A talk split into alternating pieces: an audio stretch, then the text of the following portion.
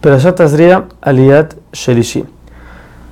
Si una persona recibió un golpe y por ende un moretón, después de curarse el moretón aparece una mancha encima de este lugar, tanto que la mancha sea blanca o sea blanca mezclada con sangre, quiere decir blanca con rojo, entonces el Cohen tiene que cerciorarse si la mancha le salen dos pelos blancos, automáticamente es lepra y se impurifica.